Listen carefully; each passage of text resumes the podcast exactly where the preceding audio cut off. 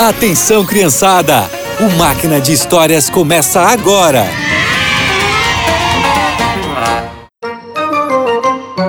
Olá, crianças!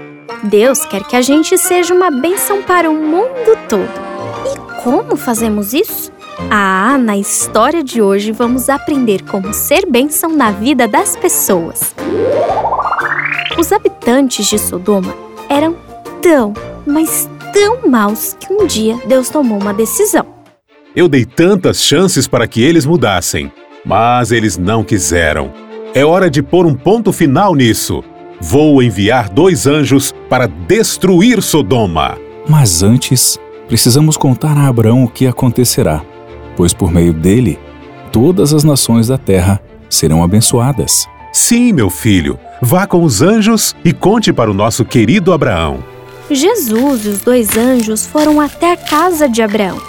Ele, por sua vez, achou que eram apenas viajantes e os convidou com alegria para comerem em sua casa. Senhores, fiquem um pouco conosco. Vou mandar trazerem água para lavar os seus pés e depois, depois vocês poderão descansar debaixo da sombra dessa árvore.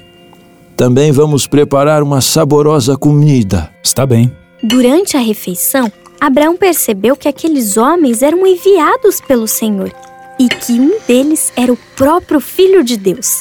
Depois que comeram, os visitantes se despediram. Muito obrigado por nos acolherem.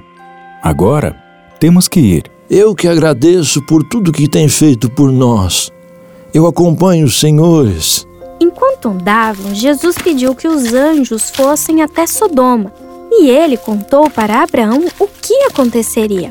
Temos ouvido a respeito da maldade de Sodoma e eu vim ver de perto. Oh! Abraão entendeu o que aconteceria e logo pensou em Ló, seu sobrinho, que morava na cidade. Ele se preocupou com o sobrinho e com toda a sua família. Mas ele também pensou nas pessoas que não conheciam a Deus. Meu senhor, posso fazer uma pergunta? Claro que pode, Abraão. Senhor, suponhamos se houver 50 pessoas boas em Sodoma, destruiria a cidade? Jesus ficou feliz com a pergunta de Abraão. Sabe por quê?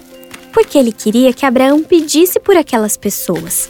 E Jesus respondeu: Se eu achar 50 justos, não a destruirei. E se houver 45 pessoas boas? Eu não destruirei se houver 45 justos na cidade. E se houver apenas 40 pessoas boas? Também não destruirei se houver 40 justos. Mas, Senhor, e se houver só 30 pessoas boas? Eu não a destruirei. Mas se houver 20 pessoas boas? Eu não destruirei a cidade. O amor de Abraão por Ló e pelos desconhecidos era tanto que ele perguntou pela última vez: Senhor, não fique bravo comigo por perguntar mais uma vez. E se houvesse só dez pessoas boas, o Senhor pouparia a cidade? Por amor aos dez justos, eu não destruiria a cidade, Abraão. Agora Abraão estava tranquilo, pois fez tudo o que podia para interceder por Sodoma. Jesus se despediu e seguiu seu caminho. E Ló e suas filhas foram salvos da destruição de Sodoma, graças ao pedido de Abraão por eles. Rápido! Pegue as suas coisas e saiam agora de Sodoma!